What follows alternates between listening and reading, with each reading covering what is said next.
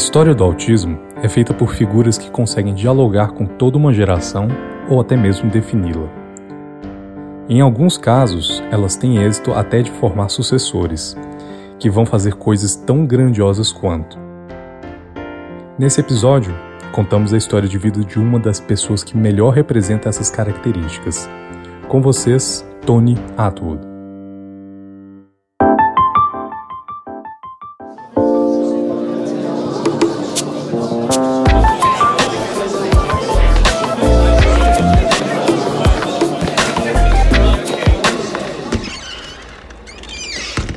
Introvertendo, um podcast onde autistas conversam.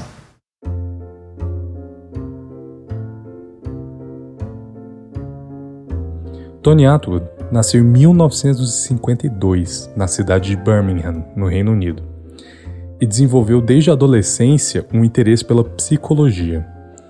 Esta foi a carreira que ele decidiu seguir, graduando-se na Universidade de Hull. Ele fez mestrado e doutorado na Universidade Surrey e na Universidade de Londres, respectivamente. Na Universidade de Londres, Tony foi orientado por ninguém mais que Uta Frith, mas a ligação de Atwood com o autismo não para a partir disso.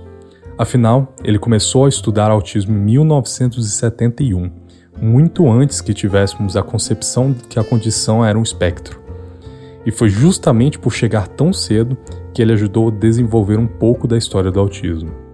O seu principal campo de estudo do autismo foi a chamada Síndrome de Asperger, aquele diagnóstico independente que figuras como Lorna Wing trabalhavam para que ganhasse os manuais médicos. Ainda havia uma hipótese de que este diagnóstico era raro, mas com melhores instrumentos de diagnóstico, ele passou a observar que muitas características já podiam ser observadas na escola. Atwood começou a trabalhar com autistas na atividade clínica, tanto no Reino Unido quanto na Nova Zelândia e toda essa experiência ganharia outros níveis com a publicação de livros. Em 1992, ele fundou uma clínica especializada em pessoas com síndrome de Asperger, na Austrália, com fundamentos da terapia cognitivo-comportamental, a TCC. Em 1998, foi lançada a sua obra mais importante, a chamada Asperger Syndrome: A Guide for Parents and Professionals foi o primeiro grande livro que trazia a síndrome de Asperger como forma prática para a comunidade do autismo. A relevância foi tão grande que ele revisitou, fez ajustes e relançou a obra em 2006, com o título The Complete Guide to Asperger Syndrome. Além disso, passou a escrever também outros livros sobre autismo, abordando questões da vida social, como relacionamentos amorosos e amizades, condições como depressão e ansiedade, além de promover palestras e workshops em vários países. Fora isso, ele também atuou como professor na Universidade de Griffith, na Austrália.